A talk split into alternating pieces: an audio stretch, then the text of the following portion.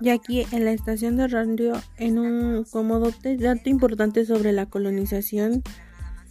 de África, en el sur del continente africano, la colonización se centró en la posesión de la tierra y no tanto en la actividad comercial con los nativos.